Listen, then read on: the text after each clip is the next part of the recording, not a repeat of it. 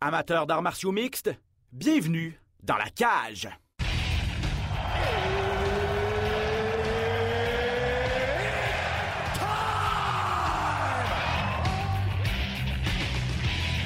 Introducing first, Benoît Baudouin, RDS Info à Las Vegas. And now introducing his opponent. C'est terminé! Victoire de Patrick Côté! Merci beaucoup tout le monde au Québec.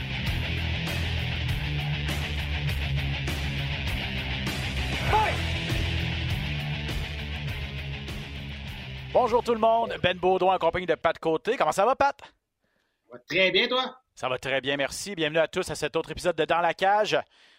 Après une petite semaine d'absence, en plus. Mais quelle semaine, Pat, pour les arts martiaux mixtes québécois. La dernière semaine a été haute en émotion. Et ça va se poursuivre, en tout cas, on l'espère en fin de semaine. Bon, la semaine dernière, les victoires de Marc-André Barrio, de Charles Jourdain à l'UFC, on va en parler bien sûr euh, au courant de l'émission. Celle d'Olivier Aubin-Mercier à PFL également, on va en parler. Pat, on voit ta, ta casquette. Team White Lion? Yes, sir. Oui, monsieur. Pat qui va s'envoler vers Vegas. C'est quand? Jeudi, hein? Jeudi, ouais. Pour bien sûr accompagner Johan Lennes à ses débuts à l'UFC. Euh, gros gala donc de l'UFC en fin de semaine. Et en plus, euh, Samouraï MMA qui s'en vient dans quelques instants le 6 mai. Donc, pour les fans d'arts martiaux mix au Québec, on est vraiment gâtés et ça se poursuit. Pat, parlant de Samouraï MMA, par contre, on commence l'émission avec euh, un invité spécial, celui qui va faire la finale du prochain gala de Samouraï le 6 mai au Centre Pierre Charbonneau. Kevin Généreux, qu'on retrouve. Kevin, comment ça va? Ça va bien, ça va bien vous? Ça va très bien, merci. Très heureux de te rencontrer. Première entrevue qu'on fait ensemble. Première entrevue, euh, ben, première fois que tu es invité euh, au podcast Dans la cage. Kevin, je pense qu'on a beaucoup de choses à se raconter parce que les quatre dernières années n'ont pas été évidentes pour toi, mais là, je veux, faut se concentrer sur le positif, bien sûr. Ça fait quatre ans que tu n'as pas compétitionné et là, tu te retrouves en finale du gala Samouraï MMA le 6 mai prochain. Comment tu te sens à, quelques, à quoi, 10 jours à peu près de l'événement? Je me sens mieux que jamais, je dirais. Ça a été, euh, ça a été quatre longues années, comme qu'on dit, mais je me suis pas tant reculé du sport. C'est vraiment des choses qui est arrivées dans ma vie qui faisaient en sorte que le sport avait pris un peu moins d'importance comme j'en prenais, mais je m'entraînais encore. Puis là, il est arrivé la pandémie, il est arrivé tout, tout plein de choses comme ça, mais là, je, je suis prêt plus que jamais. J'ai hâte d'être sur le ring, puis j'ai hâte d'aller chercher cette victoire-là. On connaît, euh, Kevin, comme un gars qui est, intense, euh, qui est très agressif dans l'octogone.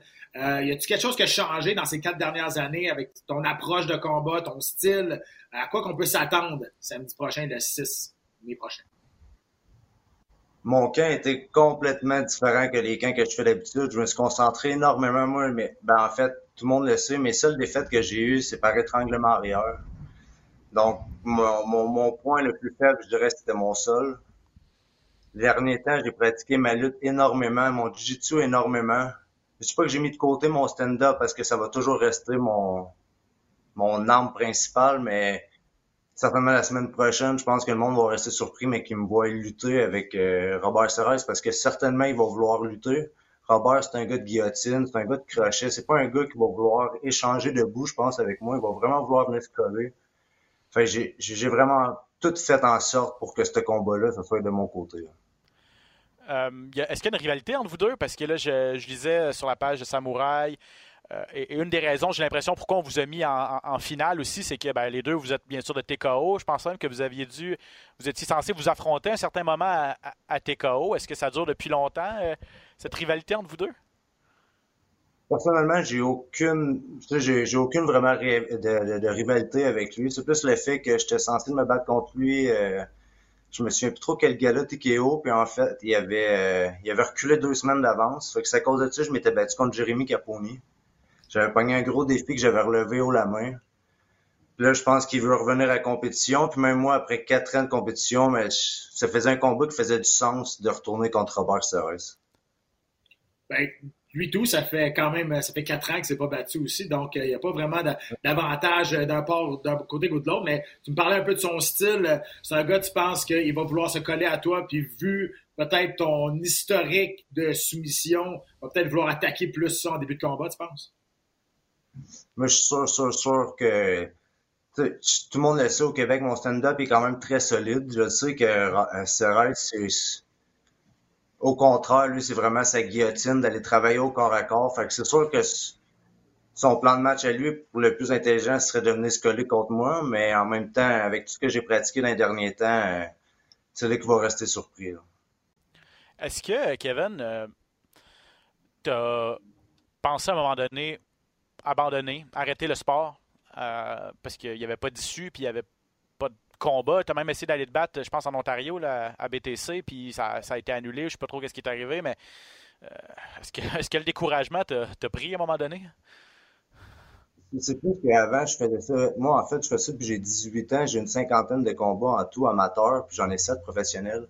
Je faisais vraiment ça de, je, travaillais pas, je m'entraînais tous les jours que j'étais je me voyais vraiment me rendre loin. Puis à un moment donné, avec l'âge, nous rattrape. À un moment donné, j'ai pas eu le choix d'aller travailler. J'ai eu un enfant. C'est sûr que oui, j'étais comme entre deux. Je savais pas si j'étais encore pas capable. je sais que je suis capable, mais c'est beaucoup de temps dans une vie quand même, un, camp d'entraînement, le régime, avec le travail, avec tout ça mis ensemble. Puis l'année dernier temps, avec la pandémie, les vaccins, puis tout ce qui en était, c'était vraiment plus compliqué aussi. De là, mon, euh, mon combat BTC, pourquoi ça avait été annulé. Puis là, je pense que ce combat-là, je l'ai vraiment pris sérieusement le plus que je pouvais le prendre. Autant comme si je, je travaille l'après-midi, je vais m'entraîner le matin, je m'entraîne à tous les jours. Je suis vraiment motivé plus que jamais. Fait que je pense que si ça m'a frôlé l'idée un peu, c'est loin derrière aujourd'hui c'est ça, ta mentalité maintenant est, complètement ailleurs. Parle-moi un petit peu justement de comment tu approches ce combat-là au niveau, tu sais, on sait que ta stratégie, c'est rester debout et tu veux le faire payer debout, tu veux, le décourager avec ses tentatives peut-être d'amener au sol, mais mentalement, après quatre ans d'absence, comment tu approches ça, mentalement? Est-ce que ça, est-ce que tu as hâte? Est-ce que tu es un peu nerveux? Est-ce que tu es anxieux après quatre ans d'absence? Je t'avoue que des fois, je me demande quelle émotion que je suis en train de vivre je me promène en voiture parce que je fais beaucoup de routes pour aller m'entraîner d'un gym à l'autre. Si j'habite Drummondville, je vais m'entraîner à Montréal. Je me ramasse souvent plein de moments tout seul, puis je suis stressé, j'ai hâte. Des fois, je suis le bord de pleurer à vivre l'émotion. Des fois, je bien fâché, mais c'est vraiment plus qu'une excitation que j'ai. J'ai hâte d'y retourner. Moi, ce qui me stresse le plus présentement, c'est de vous parler comme ça dans une caméra, de, avant. Mais à partir de la semaine prochaine, mais que j'arrive à l'hôtel, je vais faire ma déshydratation. À partir de ce moment-là, je tombe tellement calme avec moi-même, puis je, je, vais chercher. Euh, c'est une autre sorte d'énergie je vais chercher. Écoute, je veux pas tourner le fer. Dans, je veux, je veux pas tourner le fer dans plaie, Kevin, mais je trouve ça tellement intéressant comme sujet. Puis tu sais, merci d'être ouvert aussi euh, à en parler parce que ça n'a pas été facile. Tu sais, pas de en parler. Ça n'a pas été facile pour son gym. Euh, ça a été fermé pendant longtemps. Ça n'a pas été facile pour les restaurateurs, on le sait. Ça n'a pas été facile pour les artistes. Ça n'a pas été facile. Pour plusieurs, plusieurs aspects de la société, ça n'a pas été facile. Ça n'a vraiment pas été facile pour vous, les sportifs aussi. Est-ce que tu as l'impression que la pandémie. Là, tu es rendu à 31 ans. Est-ce que tu as l'impression que la pandémie t'a volé tes meilleures années de ta vie? Puis, je veux dire, est-ce que tu as peur de regarder dans 5-10 ans puis de dire, wow, qu'est-ce qui, qui, aurait pu arriver si cette maudite affaire-là n'était pas arrivée? Où est-ce que j'aurais pu me rendre? sais? C'est, dur comme question, je ne sais vraiment pas. On dirait, j'ai, ça a été des, j'ai eu des, de, mon côté personnel, j'ai quand même des grosses années pendant la pandémie. Moi, j'ai eu un enfant, je me suis séparé, j'ai un nouveau travail. Fait que tout ça mis ensemble, je pense que j'aurais quand même mis mon sport de côté un peu, d'où ce que je t'ai rendu. Je suis rendu quand même à, à 27 ans, j'avais pas de j'avais pas de travail, j'avais rien. J'étais, à un moment donné, tu as besoin de travailler, tu as besoin de sous pour payer tes choses. Juste les combats n'étaient pas assez pour être capable de, de subvenir à tout ce que j'avais besoin. Fait que je pense d'une manière ou d'une autre, j'avais pas le choix de me tasser un peu de, du sport pour être tout ce que je suis aujourd'hui. Ton dernier combat, c'est face à Charles Jourdain. Euh, maintenant qu'il y a beaucoup, beaucoup de succès dans, dans de l'UFC. Euh, oui, tu as perdu le combat, mais ta première round, ça a super bien été quand même. Tu as été sur le dessus, tu as, travaillé avec du gros ground and pound. Euh, on en a discuté de ce combat-là ensemble, mais j'aimerais ça que tu nous en parles un peu. de ton état d'esprit quand tu étais sur le dessus. peut-être que tu voulais être trop gourmand rapidement, peut-être que tu pensais que ça allait se terminer plus, rapidement. Et, et qu'est-ce qui a fait que tu as appris de ce combat-là aussi? Ben, ce combat-là, déjà en partant, j'ai coupé 22 livres à ma déshydratation en 24 heures pour reprendre à peu près la même chose, 25 livres. J'ai repris un peu plus en plus. Fait je suis arrivé au combat d'habitude, j'arrive, j'ai plein d'énergie, j'étais en forme. Là, j'avais vendu quasiment 200 billets. En fait, la moitié de la salle était de mon côté, l'autre moitié de la salle était pour Jourdain. Quand je suis arrivé dans le ring, je me suis senti déjà comme si j'étais ailleurs dans ma tête, comme si j'étais en forme pourtant, mais je filais pas, j'étais pas bien quand j'ai commencé le combat, tout de suite, il m'a, il m'a droppé avec un crochet. Encore là, je, trouvais que tout allait très vite. Quand je suis tombé par-dessus, je me sentais fort, je le touchais, j'étais sûr, sûr, sûr. Je me suis laissé emporter vraiment trop. J'ai comme tout donné dans le début du round. Fait que le deuxième round, j'avais aucune énergie. Même qu'à un moment donné, euh, j'étais à terre à quatre pattes, puis euh, on peut dire littéralement, je me suis fait botter les fesses. ouais, ouais. Fait que Là, la différence avec le combat qui s'en vient, c'est que je suis déjà quasiment à mon poids d'avant déshydratation. Je suis top shape. J'ai fait, j'ai vraiment fait ce qu'il fallait pour ce combat-là. Je me suis concentré à 100%. Mon régime était parfait. Tout était parfait. J'ai rien. Il me reste la victoire à aller chercher. Est-ce que l'armée de Kevin Généreux sera présente au centre euh, Pierre Charbonneau? L'armée de Kevin va être là, oui. ça va, ça va c'est ça. Qu'est-ce qu'on peut te souhaiter, Kevin, pour, euh, pour la suite? Parce que, ben, tu sais, euh, euh, le dernier gala Samouraï, c'était Alex Morgan et Mick Dufort qui étaient en, finale. Les deux, bon, Alex Morgan, on attend des nouvelles encore, mais pour Dufort, il a eu une chance dans une organisation américaine. Je ne sais pas si tu en es là encore dans ta vie, mais là, c'est un retour pour toi, finalement, en finale en plus. Qu'est-ce qu'on peut te souhaiter pour, bon, pour vendredi? Je pense que c'est assez clair. on peut te souhaiter une victoire, mais pour, pour la suite, comment tu envisages la suite des choses? Personnellement, j'aimerais, euh, avant de, sauter à n'importe quelle conclusion, j'aimerais certainement aller chercher une première ceinture professionnelle. Avant ma défaite avec Jourdain, ça faisait quand même quatre victoires de suite que j'avais. Trois par KO, une par soumission, quasiment tout au premier round.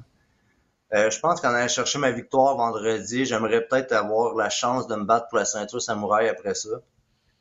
Puis après, on verra euh, où est-ce que ça va me mener, mais certainement, j'aimerais me battre pour, pour la ceinture de samouraï MMA. Ceinture, là, ça va être chez, les légers. Ceinture qui appartient donc à, Alex Morgan. Donc, tu envisagerais peut-être un combat contre lui? là, je l'avais. c'est quand même un bon chum. Morgan, je l'avais pas vu. C'était Ben, Morgan, c'est pas 140 ben, livres. Ah, il a... je pense qu'il a... il a fait un catch-weight. Ouais, c'est ça. OK. Ouais. Ouais, je pense pas qu'on soit du même poids. T'aurais peut-être pas, besoin d'affronter ton chum dans ce cas-là. C'est peut-être moi qui ai fait une erreur.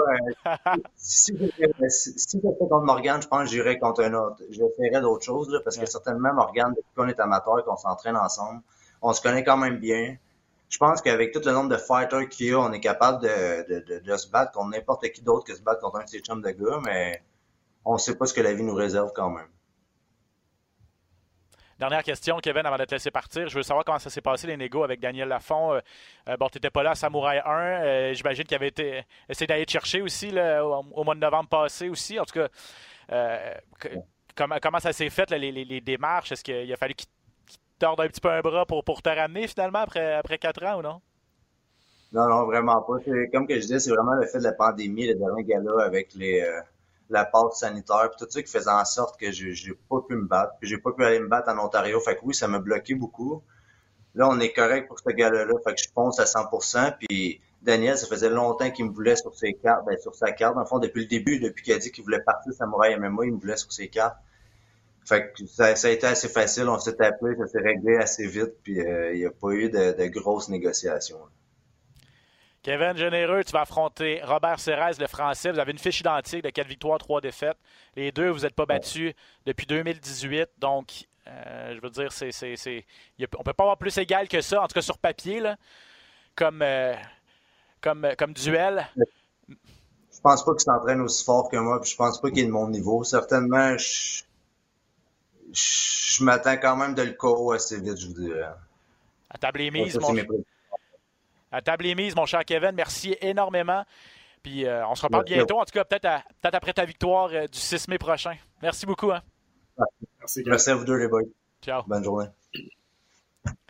Ouais, Pat, on voit qu'il est motivé, on voit que 4 ans, c'est pour un combattant, c'est une vie, c'est une éternité, là, mon Dieu. Hein? Écoute, c'est énorme. J'ai eu, j'ai eu la chance, Kevin il est venu s'entraîner au centre XPN les vendredis là, avec les, les sparring euh, pro qu'on fait. Euh, puis il a raison, tu sais, je posais des questions, mais je savais déjà les réponses parce que je le côtoie depuis, depuis un petit bout. Euh, il est prêt, il est physiquement, mentalement, honnêtement, il est en pleine forme. Donc, il dirait qu'il est plus en paix aussi avec, euh, avec sa situation aussi dans les arts martiaux mix. il, y a, il, y a, toujours une façon de pouvoir, comment je peux dire ça, il n'est pas pogné dans un cul-de-sac maintenant. Il y, a, il y, a, une liberté financière qui lui permet d'être moins stressé, de performer. Puis ça, souvent, ça enlève de la pression et tu performes justement mieux à cause de ça. Effectivement. Donc, euh, en tout cas, finale à son retour. On sait que c'est un favori de la foule. Kevin Généreux, un gars super, toujours, toujours très excitant à voir. Euh, ouais, c'est ça. Toujours très excitant à, regarder. Donc, euh, Samouraï MMA, les billets sont en vente. Pierre, Pierre Charbonneau, donc le 6 mai prochain. Euh, Pat, avant de parler de ce qui s'est passé la semaine dernière à l'UFC, j'ai oublié en, introduction de te montrer quelque chose. Regarde ça. Est-ce que tu reconnais ça? Est-ce que tu vois bien? Je te l'approche. chez les Turcs. Chez les Turcs. J'ai reçu, et là, ben bonjour à nos amis chez les Turcs, Michel Lépave qui m'a envoyé une carte postale de France, Pat, avec un petit mot qui nous dit Un grand bonjour de France, Ben Baudouin et Pat Côté encore une fois, je vous remercie pour votre podcast qui me sauve de longues minutes d'ennui durant mes trajets boulot. Bref, portez-vous bien et égoïstement, je vous souhaite à vous deux et votre podcast une longue vie. Donc, Michel Lépard de chez les Turcs, des gars qui nous écrivent toujours sur Twitter. Euh, Attends, remonte la carte postale, là. On dirait c'est c'est Dana White. C'est Dana White avec. je là. C'est Dana White ah. avec, euh, je pense, que la coupe de cheveux de, de Tiger King puis il y a une moustache. C'est exactement ça. C'est. Wow! Ben, salut chez les Turcs. À toutes les, à toutes les semaines, ils nous regardent euh, sur les ondes d'RDS, ils nous parlent sur Twitter. Ils sont écœurants. Merci les boys. c'est malade, cette photo-là. Ouais, elle, est vraiment, elle est vraiment belle. Puis je sais pas, en tout cas, je, là, les gars, sûrement qu'ils nous écoutent, ou sûrement qu'ils vont nous écouter, là, euh, je sais pas quand est-ce que vous l'avez posté, mais je viens de la recevoir dans mon pigeonnier à RDS, dans mon casier. C'est que depuis la pandémie, on a plus de réceptionniste. Donc, le, courrier s'accumulait sur le bureau de la réception depuis deux ans. ça fait peut-être un an qu'il nous l'a envoyé, je viens de la recevoir. En tout cas, ça se peut. on s'excuse si ça fait longtemps que vous nous l'avez envoyé, mais merci beaucoup, les gars, de, nous avoir envoyé ça. Ça fait, notre, ça fait notre semaine, même notre année ou presque. Euh, Charles Jourdain, Pat, on en a parlé avec Kevin. Euh, grosse guillotine, grosse victoire. Euh, Marc-André Barrier aussi euh, l'a emporté par soumission au premier round en fin de semaine. Les deux étaient en action. Commençons par, Jourdain. Guillotine à un bras. Euh, contre Lando Vanata, il l'a tout d'abord ébranlé avec une grosse gauche. Que dire de plus? Performance sans faille. J'ai l'impression hein, que Charles Jourdain est en train de trouver ses marques et est de plus en plus dangereux. Moi, moi, ce que je veux dire, c'est qu'il s'est fait mettre dans le trouble avant. Il a été capable de s'en sortir. Il resté super calme. Il s'est fait slammer quand même assez violemment. Alors, on s'entend, le double jambe s'est fait amener au sol. Il s'est retourné. Euh, Vanata est presque allé dans le dos. Il s'est bien retourné. Il s'est bien relevé. Il est resté super calme. Moi, c'est ça qui m'a beaucoup impressionné. Euh, il s'est fait toucher tout de suite après avec un solide uppercut. C'est le monde ne s'en a pas rendu compte, mais l'uppercut que Vanada a donné là, en sortant du clinch était, clean et vraiment, là, vraiment solide. Il a, il, encaissé ça comme si de rien n'était. Et après, ben, un, direct de la main gauche, mais en ligne droite. Ça, là, c'est souvent on oublie souvent en martiaux mix de travailler en ligne droite. À boxe, c'est un classique. En arts mix, c'est souvent des gros crochets à gauche, à droite, à gauche, à droite. On essaie de frapper un seul coup. On travaille en ligne droite, c'est exactement ce qu'il a fait. Un, beau direct de la main gauche. Et oui, c'est vrai, le contrôle a été fait avec une seule main guillotine. Mais quand il est tombé sur le côté, il est allé chercher son autre main. Et là, il est allé vraiment serrer les taux autour de la tête. Euh, Jourdain a une très bonne guillotine, puis il en a beaucoup confiance. Et là, il l'a pas lâché. Vanata s'en est presque sorti à un moment donné, jusqu'à temps qu'il vienne rechercher la guillotine. Euh, écoute, là, j'enlève rien à, Jourdain, là, il a fait exact, il a fait le travail parfaitement. Vanata a été nonchalant. Je pense qu'il n'a pas respecté la guillotine de, Jourdain. Il s'est fait prendre. Puis quand il est tombé dans la garde, ben, on l'a vu, là, il, en a, perdu ses culottes. Euh, il a bien essayé de s'en sortir, mais il n'a pas été capable de sortir de la garde. Puis là, un coup, il n'y avait pas le. Il avait, il avait pas le bras, hein, fait il avait juste la tête. Fait que la façon d'aller, finir ça, ben, c'est justement, c'est pas, c'est pas un, classique, c'est vraiment aller chercher en dessous et pousser pour faire vraiment un étau autour du cou. Ça a été fait brillamment, parfaitement. Honnêtement, a toute une performance de, Charles qui, à mon avis, euh, c'est sûr, là il, là, il va pouvoir, il va pouvoir surfer sur une autre victoire que Do Choi. Euh, parce que là, la, victoire de Do Choi, oui, ça a fait ça dans les airs. Là, Mané, tu surfes là-dessus. Oui, il a gagné contre Ho, il a gagné contre des Well. Mais tu sais, c'est pas des gros noms. C'est une victoire signature, celle-là. Là. exactement. Là, contre Vanata, euh, écoute, on s'attendait à un combat de la soirée, on s'attendait à ce que ça revole partout. Bang! Finissons au premier round, un statement qui a été fait. Et écoute, ben j'allais dire que tu l'aimes ou que tu ne l'aimes pas. Là. Je, je pense qu'il y a beaucoup plus de monde qui l'aime qui ne l'aime pas, là, Charles. Mais il y a une chose que tu peux pas enlever à Charles, c'est qu'il y a une grosse paire de couilles. Hum. Euh, puis il n'a pas peur d'aller, il a pas peur d'aller dans le trafic, il n'a pas peur de, challenger du monde.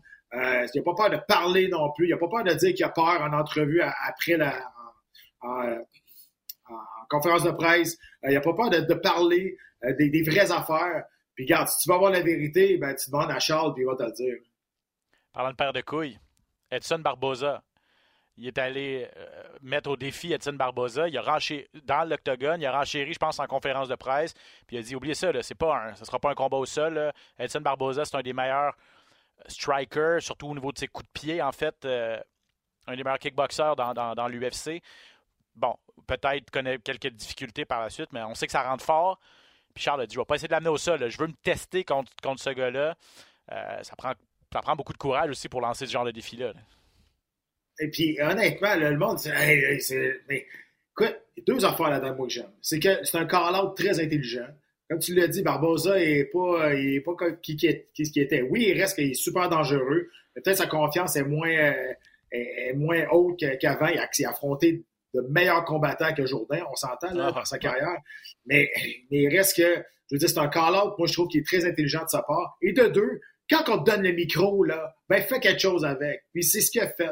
je veux dire, on te donne l'occasion de te vendre, et c'est ça maintenant leur sport. L'UFC aime quand tu prends le quand tu prends le micro, tu challenges quelqu'un puis tu restes tu n'es pas obligé de l'envoyer promener, là. Mais que tu restes classé, tu vas me battre contre lui. Ça, c'est un genre de challenge-là.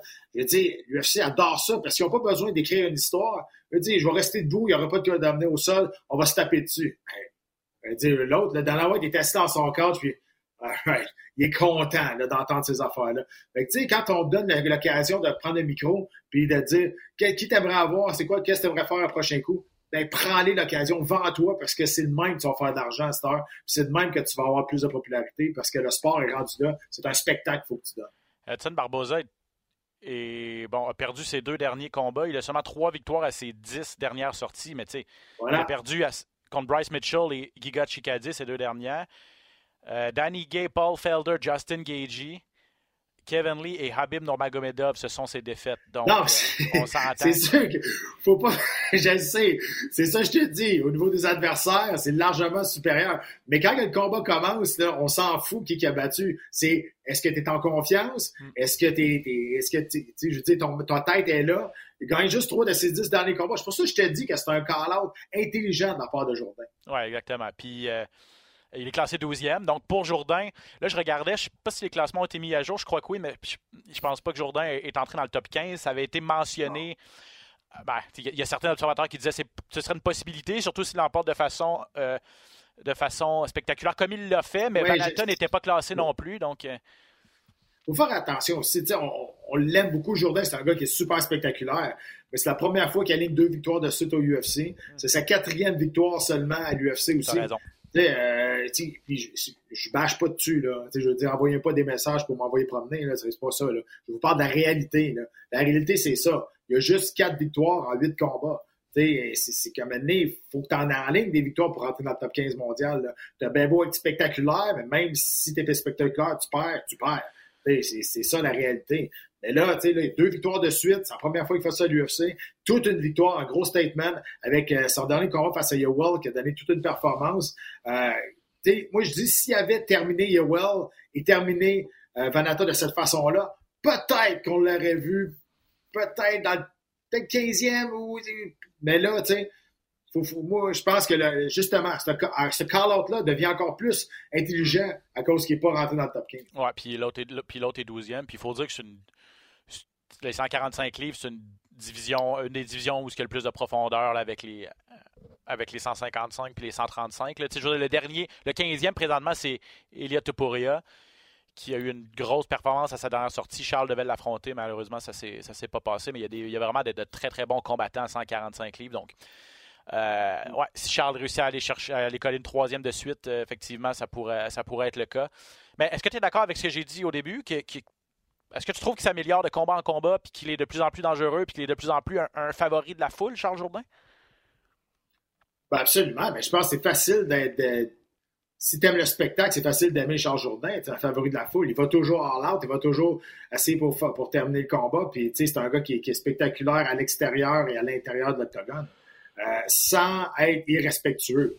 Donc, tu sais, je veux dire, va répondre s'il se fait écœurer, mais tu sais, c'est pas un gars qui va faire du, trash talk. Moi, je trouve qu'il va parler beaucoup plus en mieux en lui que d'abaisser son adversaire. Et ça, je trouve qu'encore une fois, c'est intelligent. Quand la lumière est sur toi, garde-la sur toi. Split-la pas avec ton adversaire pour dire, ah, lui, il pourrit, il pourrit. Mais non, tu veux qu'on parle de moi? OK, c'est correct, on va parler de moi. Ce Jourdain, il est très bon là-dedans.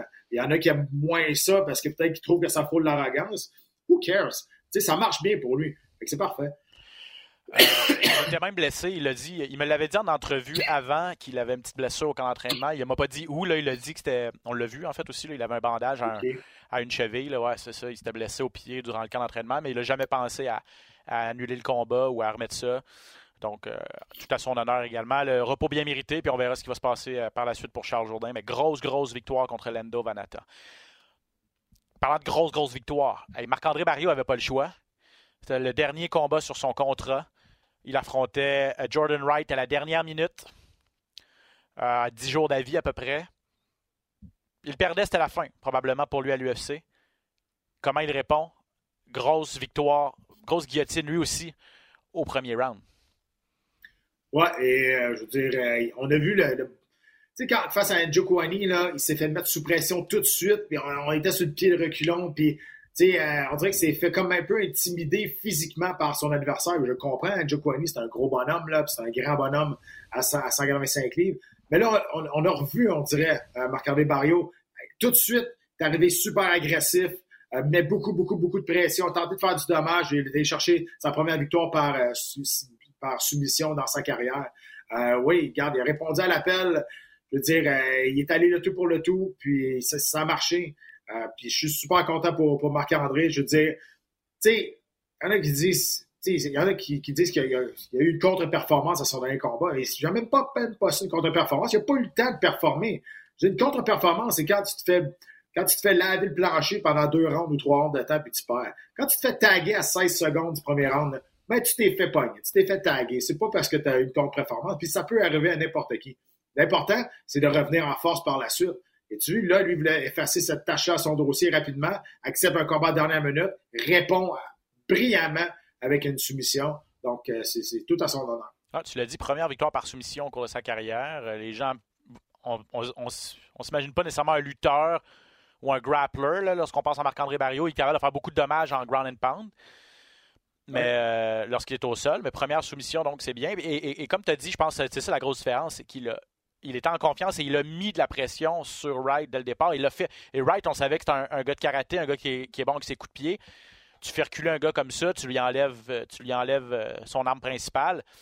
Et il n'a jamais, vraiment, il a jamais, jamais permis à Wright d'être dans le combat et même de lancer un coup, euh, un coup dangereux. Non, à un moment donné, il allé dans le clinch aussi. Wright voulait travailler dans le clinch. Je ne sais pas s'il n'a pas regardé les combats de Barrio avant, mais c'est une, bonne, une, place où tu ne veux pas être avec euh, Barrio, c'est bien dans le clinch. Euh, honnêtement, de son dirty boxing, il est excellent, il est très puissant. Il a, payé le prix. Puis à un moment donné, ben là, il ne savait plus trop quoi faire parce qu'il était toujours sous pression. Euh, il a essayé de, passer en dessous. Puis euh, Marc-André, je veux dire, tenter des soumissions, c'est juste une question de confiance. Tu sais, je veux dire, Marc-André, il, connaît les soumissions. Il connaît toutes les soumissions qui existent. Là. OK? Euh, il n'est peut-être pas rendu à un niveau de, black belt qui est capable de, le faire en, moment opportun, mais ça, ça vient avec la confiance. Là, tu vois, il y avait la soumission, il y avait la guillotine. Il a dit que son coin, il a dit non, vas-y, vas-y, t'es capable, t'en as une bonne. Puis là, il a été. Fait que là, tu sais, je veux dire, quand tu t'en passes une dans un combat, ben là, ta confiance vient de monter. Fait que là, peut-être qu'il va, avoir, il va être moins. Moi, je peux dire ça, il va être moins euh, gêné ou hésitant de tenter des, des, des guillotines de par la suite. Tu sais, je fais. Pas que je veux parler de moi, là, mais tu sais, je, je, vais prendre, je vais prendre, ma, je, je vais prendre ma, ma situation. Tu sais, dans mes derniers combats à l'UFC, là, je luttais beaucoup plus que dans mes, dans mes, dans mes combats précédents. Mais c'est juste une question de confiance. Je savais lutter avant, mais à un moment donné, je me suis dit, ouais, regarde, on va l'essayer, puis ça va faire ça. Puis je me suis comme enlevé la pression de performer, puis amené quasiment tout le monde à terre. Pourquoi? Parce que c'est juste une question de, de, de, juste une question de confiance. Puis ça, là, la confiance, ça peut, ça peut faire décupler du talent d'un combattant, ça, c'est sûr.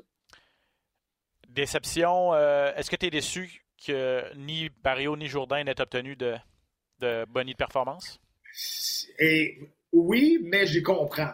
Euh, je comprends la décision parce que, tu sais, Jessica Andrade a réussi la première soumission dans l'histoire de cette façon-là. C'est dur de ne pas lui donner un, Bonnie. Puis Poilès, ben, des clés de tu vois plus ça, là. C'est bien rare, tu vois ça. Sa, sa troisième dans l'UFC, sa deuxième consécutive. Euh, puis ce qu'il a fait au sol là, sur, avec, sur, euh, sur Clay Guida, là, ça n'arrêtait plus. À gauche, à droite, des, des tentatives de soumission. Donc, je comprends la décision. Je suis déçu pour eux autres parce que, ben, quand tu tombes dans une carte de main où il y a plusieurs performances, des soumissions à gauche, à droite, tu sais, t'es comme, ah, con, je suis pas tombé sur la bonne carte, mettons, pour, pour faire ce genre de performance. Et ça fait quelques fois que ça arrive à, à Charles Jourdain, notamment, euh, qu'il l'échappe ouais. de, de, peu, là, parce qu'il y a eu, bon, deux, Pat l'a dit, deux bonnies de performance euh, à Andrage et à Pueles, puis le combat de la soirée est allé à Sergei Kandochko contre Dwight Grant. Il y a ouais, des gens qui disent, il y a des gens qui disent qu'on aurait pu donner peut-être 4, parce qu'on donne souvent 4 bonnies, là, 4 fois 50 000 on aurait peut-être pu donner 4 performances de la soirée euh, à 4 soumissions, 4 vainqueurs par soumission, mais bon. Autre débat. Euh, ouais, Andrade, parle-moi-en deux minutes, là, techniquement peut-être expliquer aux gens, parce que c'est pas, pas pour rien qu'il n'y en a pas eu, il n'y en avait jamais eu avant dans l'histoire de l'UFC, des étranglements triangulaires debout. C'est extrêmement exact. difficile à faire. Là.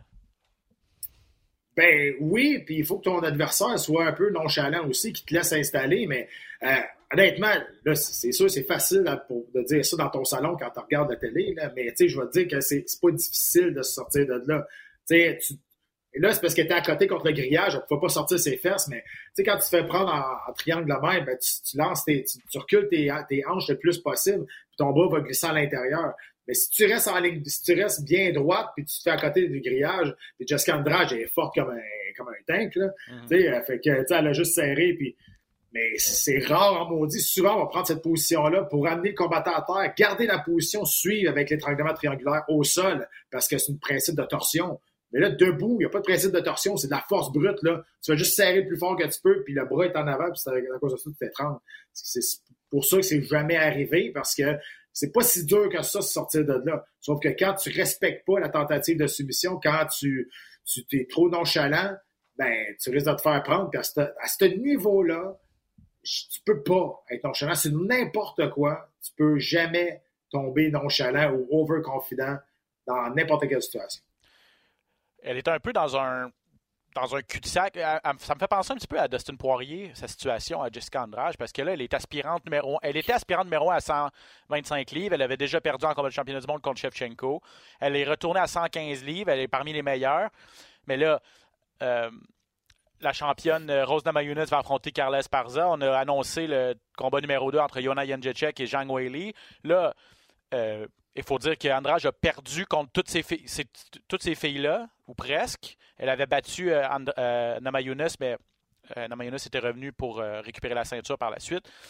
elle est un petit peu dans un cul-de-sac à, à, savoir pour, pour, des adversaires potentiels, Andrade. Ah, absolument. je veux dire, là, il va falloir qu'elle s'assoie et qu'elle attende. pas vraiment le choix, là. mais tu as, raison.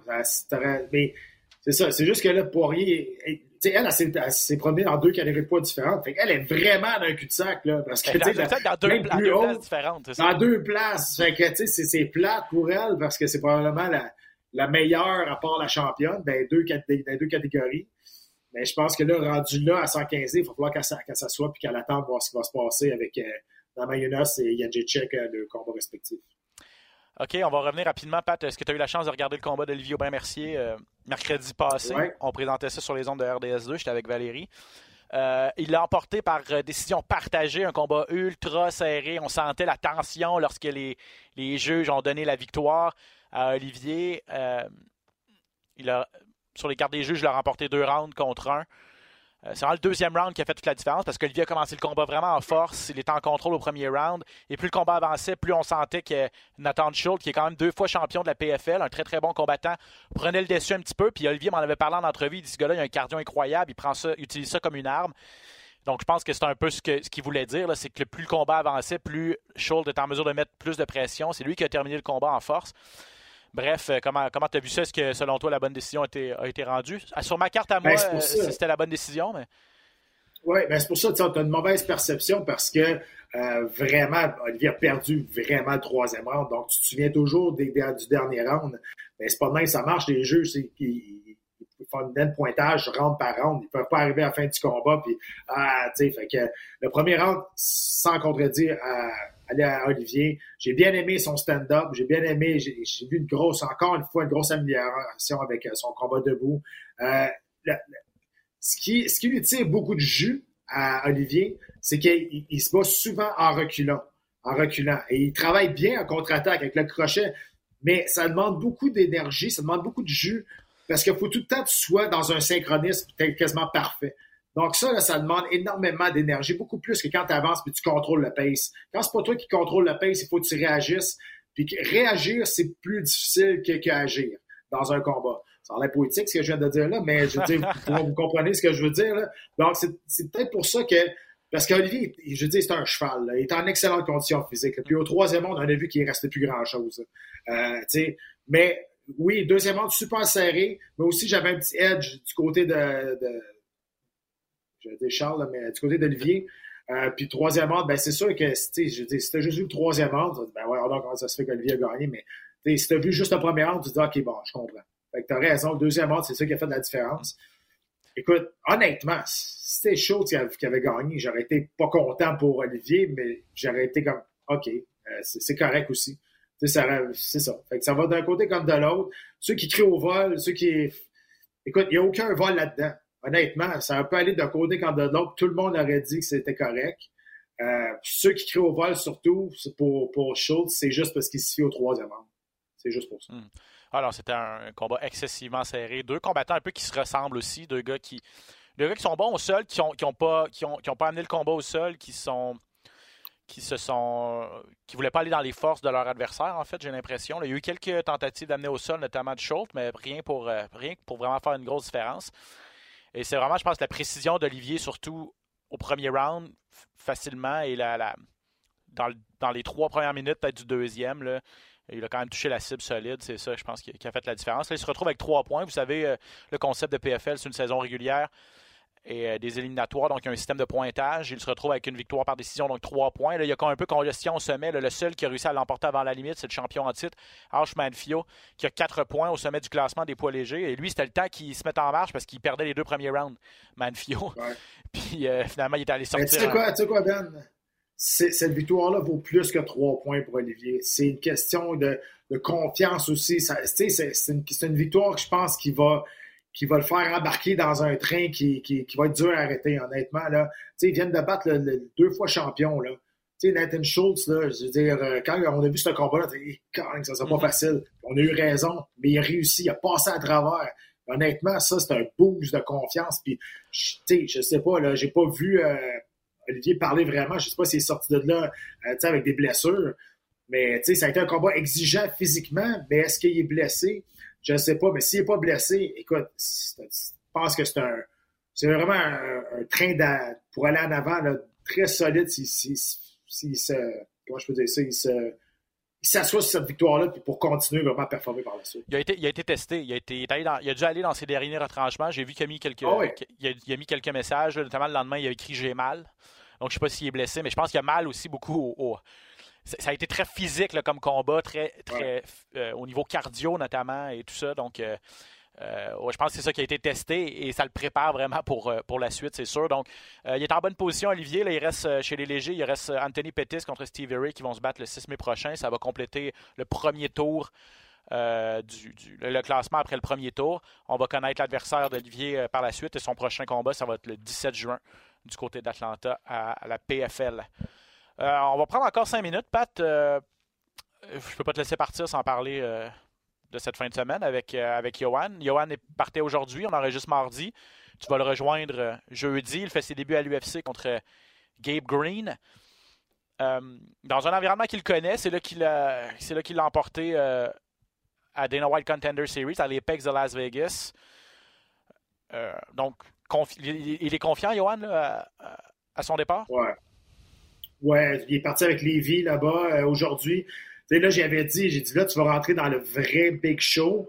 tu vas avoir beaucoup de choses à faire. Tu sais, comme t'as deux, t'as rien. Tu arrives, tu te bats, puis tu fais la pesée, tu te bats. Là, c'est sûr qu'aujourd'hui et demain, c'est des grosses journées de, de, de, promotion, grosse journée de, logistique, euh, signer des posters, faire des entrevues, faire des vidéos, euh, faire des photos, photoshoot. il m'a montré, il m'a montré son horaire. Mm. Il dit, ça n'a pas d'allure. Je te l'avais dit, c'est comme ça. Tu arrives là, t'es rendu dans, dans le big show. Là, fait que c'est comme ça. T'as des obligations à faire. Il va se battre autour de deux heures et demie, à peu près entre 2h30 et 3h d'après-midi. C'est heure d'ici, du Québec, euh, heure de là-bas. Donc, heure d'ici du Québec, c'est à peu près autour de 5h30. Le show commence à 5h sur RDS2 et il est le deuxième combat de la carte. Euh, ben, il est le quatrième en tout, là, mais les deux premiers combats ne sont pas présentés. Euh, donc, c'est le deuxième combat. Donc, ça va être autour de 5. Écoutez dans le show à partir de 5 h vous êtes sûr de ne pas, le, manquer. Voilà. c'est une bonne idée. C'est en début, en début de gala. Euh, oui, regarde, écoute, euh, il est parti. Je l'ai vu hier. On a fait un petit dernier training ensemble, juste pour, pour rester actif. Euh, physiquement, écoute, il, est plus près que jamais. Mentalement, ça va super bien. Écoute, je pense qu'il a pris beaucoup de maturité dans ce camp d'entraînement-là aussi. il a appris beaucoup sur, sur plein d'affaires, sur c'est quoi la vie d'un athlète, sur c'est quoi d'être encadré. Écoute, il s'est rendu à The Contender par lui-même il n'y avait jamais, jamais eu de structure, jamais eu de vraiment de, de camp d'entraînement structuré. Il a fait tout ça, fait ça par lui-même. Là, on a vu ce qui est arrivé au Contender quand il a finalement eu une structure, ben, il a donné toute une performance, encore une fois, parce que c'est un, c'est un performer, euh, Johan. C'est un performer. quand la cloche sonne, tu sais qu'il va livrer la marchandise. Euh, toujours invaincu, donc il a cette mentalité-là d'aura d'invincible. Ça, c'est très dur à dérailler. Va affronter Gabe Green, qui est un garocheux, on va se dire. C'est un brawler. C'est pas un gars qui est super technique. Non, ben c'est ça. je dis, c'est pas un gars qui est super technique. C'est un gars, des fois, qui tourne gaucher, droitier, mais ses patterns, c'est toujours les mêmes. Je pense que le fighting IQ de notre côté est largement supérieur de leur côté. Euh, beaucoup plus technique. Il faut juste gérer ses émotions rendues là du côté de, de Johan gérer ses émotions, de ne pas embarquer dans une guerre coup pour coup. Johan est largement plus supérieur techniquement. Mais honnêtement, j'ai dit Gabe Green, c'est un casse-tête, mais c'est pas un casse-tête à 100 morceaux. C'est un casse-tête à 25 morceaux, mettons. C'est beaucoup plus facile à résoudre. Puis, écoute, c'est un, gars qui va, qui va aller à la guerre. tu sais, tantôt, je disais, à ce niveau-là, tu peux pas tomber nonchalant.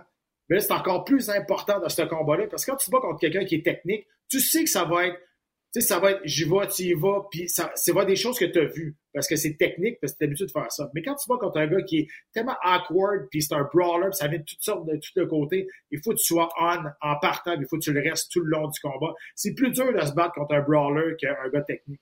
Donc, euh, il va amener il va amener vraiment du chaos en premier, au, premier round, en début de combat, combat puis il faut, faut qu'on soit prêt.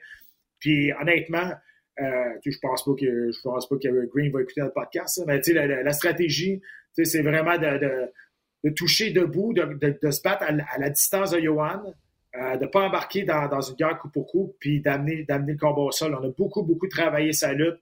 Johan a vraiment là, upgradé sa lutte. C'est assez, euh, assez ah fou ce qui est arrivé dans ce, ce camp d'entraînement-là. Puis au sol, honnêtement, Green est pas très bon. Euh, il, laisse. Même, il laisse si le quoi, six soumissions? Ouais, mais regarde contre qui les a passés, là, c'est, a ça aussi. Là. Ben, tu sais, je veux dire, son dernier combat contre Raw, Raw a pris trois fois le full mount, puis il n'a rien fait avec. Tu sais, je veux dire, c'est pas mal plus la faute à Raw que, que Green a gagné que, le contraire. Donc, tu sais, il donne des positions faciles à aller chercher, puis ça, ben ça, ça va être à, à Johan de capitaliser là-dessus. Euh, parce qu'il va avoir les occasions. Il va, il va avoir les occasions d'aller le combat au sol, qui, qui ça sera pas trop difficile d'après moi. Et rendu au sol, il faut qu'il fasse du dommage, il faut qu'il profite de ses positions parce que il va les avoir. Il va y donner. C'est, un combattant qui fait ça. C'est un gars qui est très flexible au sol. Il va bouger de manière bizarre un peu. Il va amener ses pattes par en avant, des choses comme ça. Il va pas rien faire de quoi qu'on connaît pas. Donc, si on, si, et je, dis si, mais c'est ça qui va arriver. Johan fait exactement ce qu'il est supposé faire. Ça sera pas trop compliqué. Ça va être un combat difficile, mais stratégiquement, ça sera pas compliqué. Je parle à Johan euh, Lennes demain. il montrait son horaire. Là. Il, a dû, devait avoir mon nom là-dedans quelque part euh, demain, euh, demain autour de, 15, de, 13 h, je pense. et je vais, la, je vais, la mettre, je vais la rendre disponible cette entrevue pour les abonnés dans la cage ou pour aller à, la, télécharger, tout ça. ça va être un autre petit extra dans la cage. Là. on, a fait ça dans les dernières semaines avec les combattants qui ne pouvaient pas malheureusement être avec nous pour l'enregistrement. On les, on les récupère plus tard dans la semaine et on, rend ça disponible. Donc, Johan, demain, je vais lui parler. Pat, merci. la table est mise. On ne pouvait pas avoir de meilleur insider pour, euh, euh, nous parler de, ce duel-là entre Gabe Green et euh, Johan Lennes. La finale du gala cette fin de semaine, c'est Rob Fun contre Chito Vera, un duel important à, 130, à, 135 livres. Rob Fun qui va tenter de se remettre de sa dure défaite contre Jose Aldo et Chito Vera, lui, qui tente de poursuivre son ascension dans la, dans la division. Ça risque d'être intéressant. Valérie va te remplacer avec Jean-Paul cette fin de semaine. Donc, 17h, sur les ondes de RDS2 pendant que Pat, lui, va être à Las Vegas dans le coin de Johan. Et je vous invite aussi à ne pas manquer euh, ce vendredi, en fait, c'est le, deuxième gala de PFL. Malheureusement, à cause que les Raptors, Pat, ont, remporté leur, euh, le match numéro 5, il y a match numéro 6 jeudi à Toronto. On ne sera pas en mesure de vous présenter le deuxième gala de la PFL en direct. On va vous le présenter le lendemain en différé. Donc le 29 euh, avril, je serai avec euh, Valérie pour ce gala de la PFL et bien sûr Samouraï la semaine prochaine aussi. Bref, énormément d'actions sur les ondes de RDS entre autres. Pat, merci énormément. C'est plaisir, mon Ben. Bon voyage à Las Vegas, mon ami. Profite-en bien malgré tout. Je sais que c'est un voyage d'affaires, mais pour fêter, la, pour, fêter la, pour fêter la victoire, je suis sûr. En plus, qu'il se bat de bonheur. Donc, ah, c'est parfait. Merci à nos amis de chez les Turcs. Cette carte. ça, là, c'est fantastique. Cette carte, de, cette carte postale va rester. Euh, dans le, au de, va se retrouver au temps de la renommée de Dans la cage. Merci les gars, merci de nous suivre, merci à tout le monde de nous suivre en fait. Je vous souhaite une excellente fin de semaine et on se dit à une prochaine. Ciao tout le monde. Bye bye.